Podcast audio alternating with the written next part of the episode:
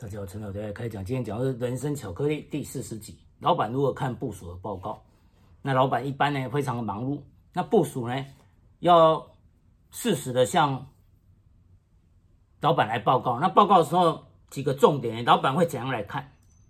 老板首先看是准备是否稳妥。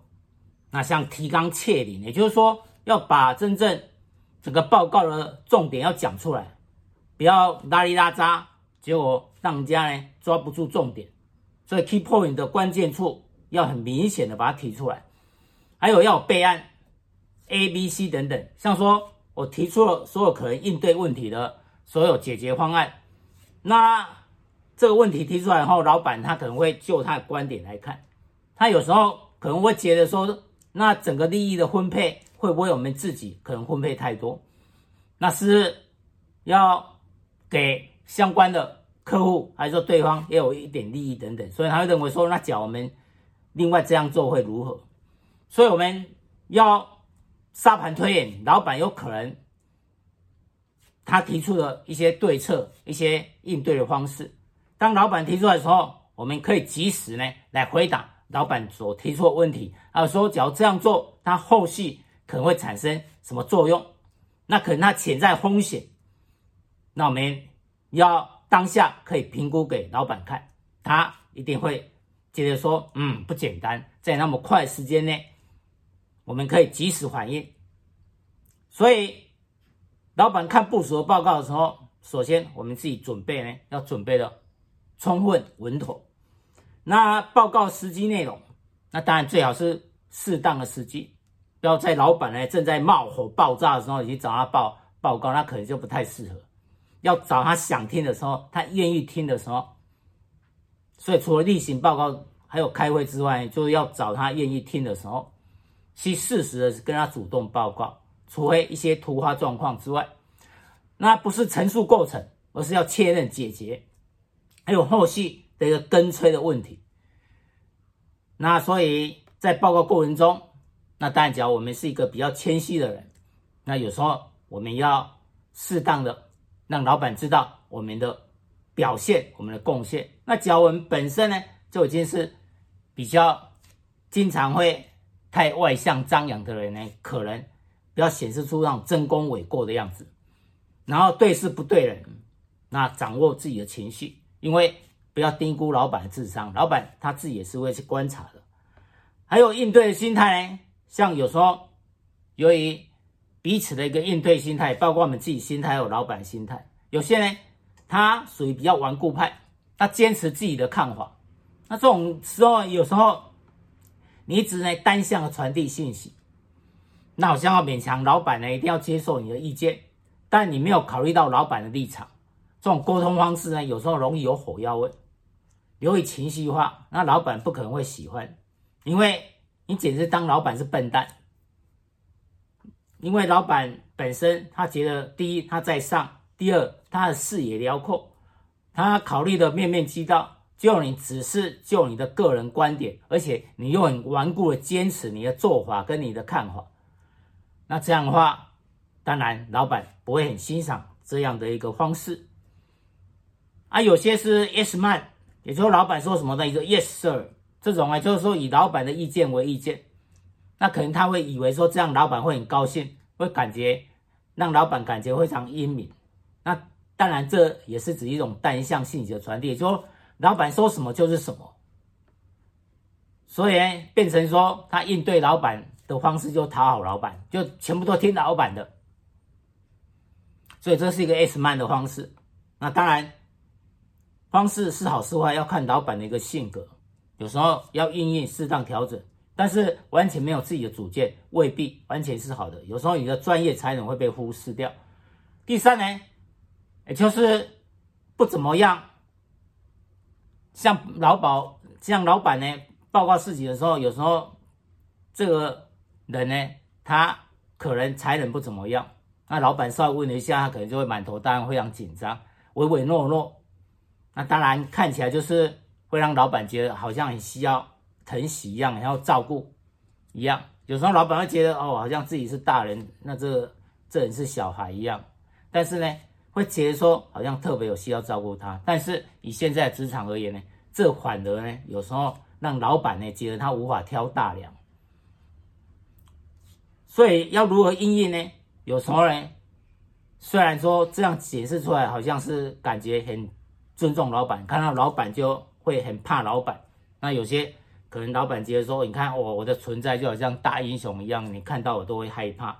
但这种是因人而异，有时候老板会疼惜这种这种感觉，这种弱者的这种底下的这种情绪。但有时候老板会觉得说，你是不是没有办法担当更大的一个责任？那有时候有自己的看法，当老板反对的时候，但是会不厌其详，会好好的说，而且会同理心站在老板的立场哎，那分析问题的症结所在。所以虽然有时候跟老板的意见不同，但最后会彼此努力去获得共识。那这种就是所谓双向沟通，在陈述自己主张的时候，可以有条不紊说出来，那条理清楚，让老板也听得懂，也愿意去听。那也设身处地，从老板的一个考虑的角度去分析问题，所以彼此之间呢，就问题而言呢，对事不对人是一个平等互动了。那理性但不情绪化，那这当然是老板跟部属最好的沟通典范。那呢，有时候有自己的看法，但不方便全部说出来。那当然可能有些他是出自于对老板的敬重，甚至是害怕等等。那但是老板交代是，他会心领神会，会把它做得很好，所以老板会认为说，嗯，这个部下的报告内容呢，还有跟他的做事方式，他是一个可以栽培的，因为至少他办事，老板会放心，所以他也老板也会愿意栽培这种人，而且他对自己的前盘掌握很好，也就是说，老板呢点一下他就知道，然后他。做照老板呢，拿想要的一个目标，然后去做想要的一个方法去做，这样心领神会。那还有呢，知道老板在说什么，了解但不全然接受。那自己从那个脸型还是说那种表情呢，所回应出来就是一种傲慢。他可能很自以为是，对老板呢所讲不以为然，但是他也不会想想说出来。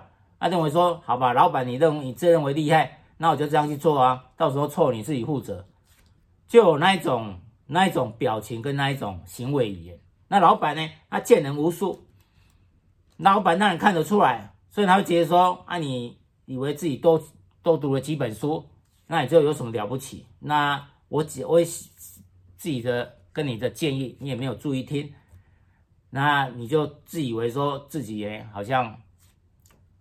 很骄傲这样，所以有时候呢，在应应老板的一个咨询问题的时候，还是老板提供意见的时候，要让老板感觉我们很尊重他。